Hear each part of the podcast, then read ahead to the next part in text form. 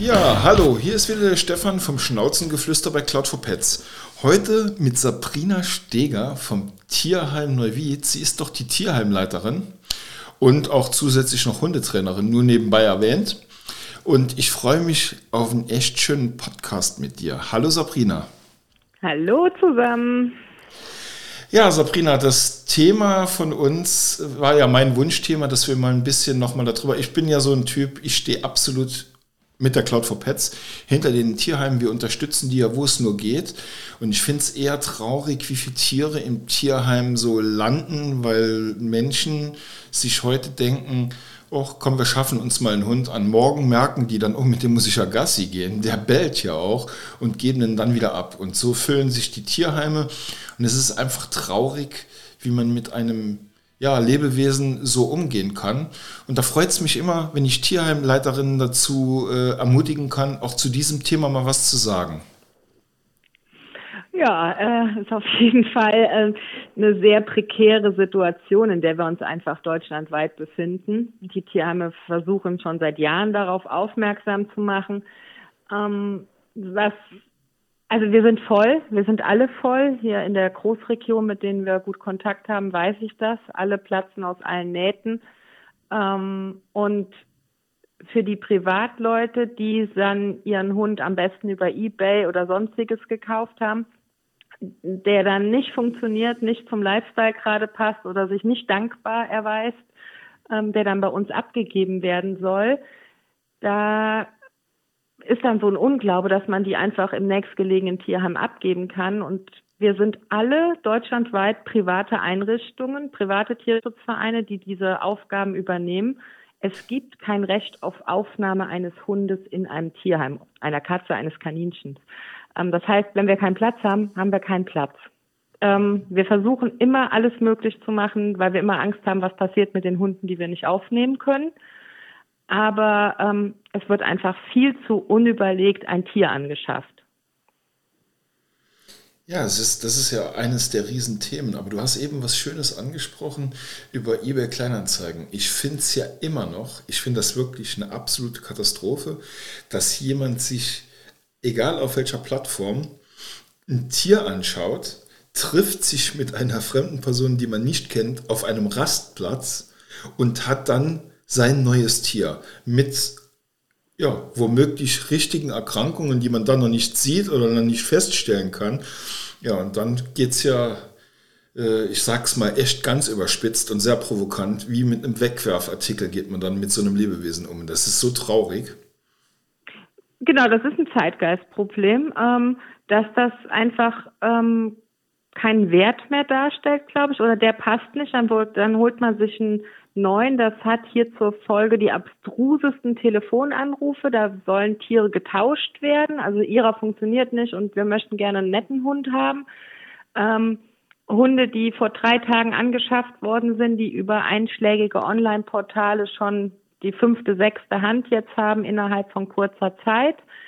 Ähm, dieser Tiermarkt, der unkontrolliert weiter wächst und auch Privatleute, die immer noch so gutgläubig sind und da ihr Tier kaufen, ähm, ja, die müssen es dann auch mal lernen oder gerade wie du angerissen hast, ähm, am Rastplatz äh, den Rassewelpen für 300 Euro, das gibt's halt nicht. Das gibt's nicht, wenn das keine dubiose Quelle ist. Ja, das, auch das, dass das immer noch funktioniert, ist das Erschreckende. Aktuell haben wir hier wieder in Neuwied so einen Fall. Da wurde auch der Welpe vertrauensvoll am Rastplatz gekauft.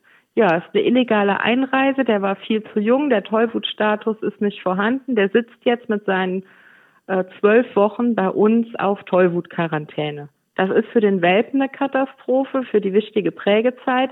Das ist für die Leute auch eine finanzielle Belastung. Also die hätten nachher auch bei einem vernünftigen Züchter kaufen können mit den Kosten, die da jetzt hinten raus entstehen. Ähm, und die haben einfach nur den, nächst, den Platz gemacht für den nächsten Welpen, der produziert wird in irgendwelchen Hinterhöfen. Ja, man hört ja auch immer wieder, wenn man sich einen Rassehund unbedingt anschaffen muss, ich meine, es gibt ja Leute, die sagen, ich liebe diese Rasse, diese eine Rasse und genau die möchte ich. warum geht man dann nicht hin und sucht sich einen Züchter in Deutschland? Und dann muss man halt mal ein paar Kilometer fahren, um, um das Tier sich anzuschauen.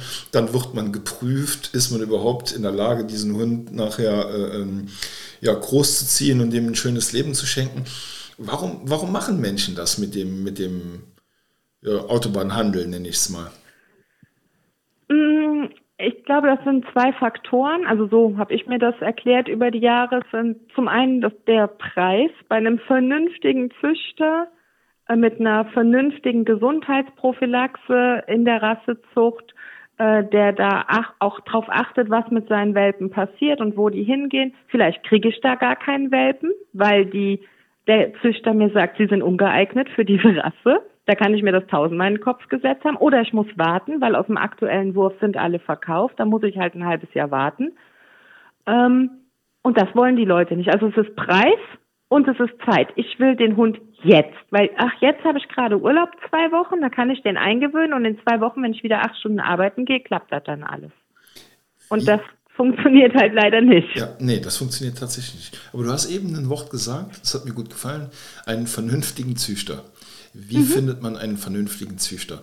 Wir hatten, also unser Milo ist ja jetzt 13 Jahre alt und ein, ein, ja, ich sag mal, ein Nachbar zwei Straßen weiter wollte auch, der hat das so geil gefunden, wenn wir mit dem Hund unterwegs sind und wollte sich auch einen Hund anschaffen, hat dann nach, nach einer speziellen Rasse geschaut und er hat zu mir gesagt, fährst du mit mir zu denen? Und habe ich gesagt, ja klar, gerne. Und dann bin ich da hingekommen. Ich habe ihm im Auto abgeraten, äh, überhaupt dort einen Hund zu kaufen. Das waren zwar angeblich Züchter, aber du hast genau gemerkt, die haben den, den, ja, den Raum, in dem die Tiere waren, den haben die regelrecht hergerichtet, geschönt und hübsch gemacht, wo ich mir gesagt habe, äh, so, so, das funktioniert einfach nicht, dass Welpen genau da sich äh, mhm. aufhalten. Also man hat genau gesehen, die leben da gar nicht in diesem Raum. Mhm. Und das ist dann für mich schon so, äh, wenn, wenn ich objektiv sehe, das ist nicht der Raum, wo die sonst leben, dann frage ich mich, warum wird, das da, warum wird er da reingemacht? Ist das so ein Showroom für sowas? Keine Ahnung. Und mich würde ja eher interessieren, wie, wie wachsen die Tiere auf, in welchem Umfeld, in dem sozialen Umfeld. Und das wurde dort gar nicht gezeigt. Und ich glaube, das ist auch für den Laien extrem schwierig, ja, einen guten Züchter zu finden, der auch ja, in seine Rasse verliebt ist und, und die Tiere auch so aufzieht, wie sie aufgezogen werden müssen, weil unterm Strich ist es ja so, wenn ich jetzt bei so einem dubiosen, ich sage jetzt mal dubiose, ich benutze ja immer diese bösen Worte, da bekomme ich auch sehr viele Buhrufe manchmal zu, aber das ist mir egal. Ähm, wenn ich es bei einem unseriösen Züchter kaufe, landen sie am Ende des Tages wieder im Tierheim. Und das ist eher traurig. Und von daher sollte man eher die Tiere da nicht mehr kaufen. Das ist meine Meinung. Dann hören die auch auf zu züchten. Ja, das, ja, das Problem ist nicht nur den guten Züchter zu erkennen. Ähm, gut, jetzt bin ich als Tierheimleiterin der Zucht ja gegenüber schon mal kritisch eingestellt, wobei ich sie nicht also völlig äh, verteufel, wie das äh, Kollegen schon mal machen. Ich finde, es hat auch seine Daseinsberechtigung. Ähm, und wenn es vernünftig gemacht wird, das gibt es leider auch immer weniger, weil es einfach ein Riesengeschäft geworden ist. Also der Züchter sollte, finde ich, nicht mehr wie zwei aktive Zuchthündinnen haben. Mhm. Ja, wenn er dann noch eine ältere hat oder eine jüngere, dann weiß ich, der schmeißt seine alten Damen, die ausgedient haben, auch nicht weg. Also die muss er auch noch gut behandeln ähm, so dass ich dies, diese menschliche Komponente, dass er es nicht als Geschäft sieht. Ähm, das heißt, er kann auch nicht mehr als zwei Würfe im Jahr haben, wenn er zwei aktive Hündinnen hat. Das, und man sollte die halt, wenn überhaupt, nur jede zweite Hitze belegen, damit es für die Hündin nicht so ähm, krass wird. Dann sollte er viel von mir wissen wollen. Ja, wie, was, was passiert mit seinem Welpen später? Das ist wichtig. Für mich ist auch wichtig, ich muss mich vorher mit der Rasse beschäftigen und schauen, welche rassetypischen Erkrankungen habe ich denn? Und betreibt er die entsprechende Vorsorge oder tut er das ab? Was macht er darüber hinaus freiwillig an Gesundheitsuntersuchungen? Und dann das größte Problem der Rassezucht ist die Inzucht. Das heißt, ich sollte mir die Abstammungslinien der Elterntiere sehr genau angucken und da gibt es wunderbare Berechnungsprogramme im Internet, Das heißt, der Inzuchtkoeffizient, der darf möglichst, der, der sollte nicht über 10 sein. Das finde ich heute kaum noch. Aber da muss ich halt eben suchen. Ich finde das ja total krass. Also meines Wissens nach, ne, alles, was du jetzt gesagt hast, bis auf die Abstammung, ist ja ein Pflichtprogramm in jedem Tierheim. Ihr, genau. ihr, wenn ihr ein Tier abgibt, das ist ja, das hat ja eine lückenlose äh, Gesundheitsliste, äh, ähm, Datenbank. Äh, du weißt eigentlich über das Tier alles und ihr gebt ja auch kein Tier raus, was extrem krank ist oder aber der neue Besitzer weiß es und es ist vielleicht unheilbar. Da gibt es ja auch die tollsten Geschichten zu. Ähm, aber für euch ist das ja ein Standardprogramm. Ihr müsst es ja erfüllen.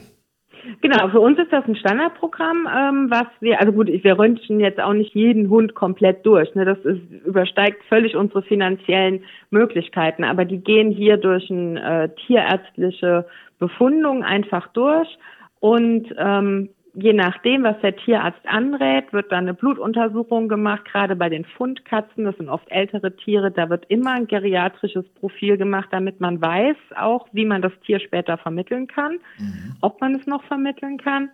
Ähm, bei den Hunden, wenn da natürlich ein, äh, im Gangbild, da sind auch unsere Pfleger sehr drauf geschult, äh, Auffälligkeiten sind oder nach dem Spiel fängt er an zu humpeln, dann wird da natürlich der Tierarzt zu Rate gezogen und dann wird geröntgt. Jetzt haben wir weniger mit Rassehunden im Tierheim zu tun. Also es passiert immer mal wieder. Ähm, Gerade leider dann die Kehrseite der Zucht, wenn die Veterinärämter Zucht auflösen oder Züchter leer machen, dann hat man auf einmal, weiß ich nicht, 20 Papillons oder 15 Malamut oder äh, 23 Border Collies. Ähm, dann kommt Freude auf in so einem Tierheim. Dann müssen die Tierheime auch untereinander sich helfen, weil keiner kann 23 Border Collie alleine vermitteln. Die muss man dann eben verteilen. Aber ähm, ja, ja, also natürlich, du kommst, du möchtest gerne den Hund haben, dann sprechen wir, ob der Hund überhaupt zum Leben passt. Und die meisten negativen Bewertungen, die wir bekommen bei Google und ähnlichen Portalen, ist, weil derjenige einfach das Tier nicht bekommen hat, mhm. was er wollte. Ja, klar. Für uns aus gutem Grund, ja. Äh, ähm, deswegen äh, ist für uns dieses Ranking oder mir ist dieses Ranking nicht so wichtig. Mir ist wichtig, dass die Vermittlungen passen, dass wir möglichst wenig Rückläufer haben. Das heißt, ein Tier, wo die Vermittlung geplatzt ist, das kommt immer wieder zurück zu uns. Mhm. Ja, auch nach Jahren. Und ähm, das ist einfach für uns wichtig, dass wir da einen möglichst guten Job machen und immer das perfekte Match finden. Ja, das ist ja auch entscheidend für das Tier, weil es bringt ja nichts, wenn das Tier jeden Monat eine neue Familie kennenlernt. Nee. Es soll ja da, wo es hinkommt, soll es ja auch bleiben. Und in den heutigen Zeiten muss ich leider den zukünftigen Adoptanten auch immer mehr auf die Pelle rücken, was denn der finanzielle Background eben ist. So, die Tiere sind teuer im Unterhalt. Und ähm, wenn ich mir halt nur zwei Katzen theoretisch leisten kann, dann kann ich keine fünf halten. Ähm, oder wenn ich einfach einen, einen, Hund haben möchte, der jetzt ähm, futtersensibel ist oder ähm, wo man weiß, dass der im, also zum Beispiel so einen ganz langen Rücken hat, wie so der typische Dackel, das gibt's ja auch bei den Mischlingen viel, da könnte natürlich der Bandscheibenvorfall kommen. Das heißt, wir empfehlen auch immer mehr eine Tierkrankenversicherung eben abzuschließen, damit die Tiere nicht aus finanziellen Gründen wieder bei uns landen, weil das hat im letzten Jahr extrem zugenommen, dass Leute sich einfach die Hunde, Katzen, ähm, Kleintiere finanziell nicht mehr leisten können und sie deswegen bei uns abgegeben werden. Ja, aber ich, ich möchte mal, ähm, das ist so ein, so ein, so ein geiles, sensibles Thema. Wo ich mir manchmal echt Gedanken mache. Also, wir spielen jetzt mal so ein Prozedere durch. Mhm. Mir geht's gesundheitlich nicht gut, mhm. habe meinen Job verloren, habe einen Hund, kann dem aber nicht mehr das bieten, was er eigentlich braucht und was er haben muss oder soll. Und wenn ich in dieser Situation bin und ich komme zu dir und, und sage dir das und kann das auch belegen, mhm dann nimmst du doch diesen Hund. Wahrscheinlich nehme ich diesen Hund. Im, im, im besten Falle versuchen wir noch eine andere Lösung zu finden. Also woran hängt es jetzt? Hängt es an einer jetzt notwendigen OP, die einfach finanziell nicht mehr machbar ist? Ja, dann. Ähm ja, ich will auf was anderes hinaus. Man sieht immer öfter, und man liest es ja auch äh, in, in Social Media, in Zeitungen, dass Tiere, egal ob das ein Kaninchen, ein Hund ist, es ist ganz egal, dass die einfach über abends im Dunkeln vor einem Tierheim angekettet oder in einer Kiste abgestellt werden. Ach so, hm, und die, die Tiere, genau. Und ich finde das so traurig. Und ich sage mir immer, was muss passieren, dass ich ein Tier so hilflos in einer Nacht vor einem Tierheim, wo es sich gar nicht auskennt, wo es nichts weiß, anzuketten. Und warum machen diese Menschen das? Also ich kann das nicht nachvollziehen und ich bekomme da echt Gänsehaut am ganzen Körper, weil ich das so traurig finde, wie man mit einem Lebewesen umgeht, weil dieses, egal ob das ein Kaninchen, eine Katze, ein Hund, egal was es ist, ähm, die können für nichts und die geben dir als Mensch eigentlich alles, was sie können. Und dann werden sie nachher so behandelt. Und das sind Dinge, wo ich einfach mal draußen vielleicht dieser Öffentlichkeit, Leute, die sich darüber Gedanken machen, die aber trotzdem das Wohl des Tieres noch vor Augen haben. Sie können doch mit jedem Tierheim, oder sagen wir mal, wir bleiben mal bei Neuwied, weil wir ja nicht alle äh, unter einen Kamm scheren können. Ähm, die können doch mit euch reden. Ihr könntet ja vielleicht auch andere Hilfen anbieten, um diese genau. Situation genau. zu entzerren. Genau, wir sind ja von den Hilfsinstrumenten breit aufgestellt. Also man, niemand muss sein Tier aussetzen. Niemand. Auch wenn ähm, wir auch, aber viele andere Kollegen auch, wir nehmen ähm, Verzichtsgebühr, aber wenn derjenige das finanziell nicht stemmen kann, dann nehme ich das Tier auch ohne Verzichtsgebühr im Notfall, ja. Oder wir helfen mit anderen Möglichkeiten über Privatvermittlung, über äh, mal ein Tierarztzuschuss oder ähnlich. Das ist ja alles, wir haben ja ein breites Spektrum ähm, mit Hilfswerkzeugen, dass man eben in Notsituationen abrufen kann. Aber Aussetzung geht halt gar nicht. Also ich kann es auch nicht verstehen. Ich krieg dann auch immer äh, die Wut. Ähm, und wir sind da auch, wir erstatten da auch regelmäßig Strafanzeige. Wir gehen dem nach. Ähm, Ausgesetzte Hunde sind entweder, die wir die letzten Jahre jetzt hatten, waren entweder verhaltensauffällig. Das heißt, diese Hunde sind einfach ausgesetzt worden, weil man mit ihnen wahrscheinlich nicht mehr zurechtkam. Dann haben wir ähm, ausgesetzte Tiere, die aufgrund von Krankheit, ja, weil sie teuer sind, wahrscheinlich deswegen ausgesetzt wurden. Wir hatten Anfang des Jahres eine, Ab eine Welle von ausgesetzten Kaninchen. Da hat jemand einfach halt seine Tiere nicht kastriert und dann vermehren die sich halt mhm. schneller, wie man gucken kann. Und ähm, die wurden dann entsprechend ausgesetzt. Auch da haben wir Strafanzeige gestellt. Ähm, es ist, glaube ich, viel Scham. Also bei, bei finanziellen Gründen ist es oft, glaube ich, Scham, dass Leute sich ähm, die Leute dazu bringt, das zu tun. Und im Fall von den Kaninchen unterstelle ich einfach Gedankenlosigkeit und äh, wenig Wertschätzung der Tiere. Ja, das ist echt, also äh, da, da können die stundenlang mich drüber unterhalten und aufregen, weil ich es einfach, ich sage immer, es hat egal welches Lebewesen, außer Zecken.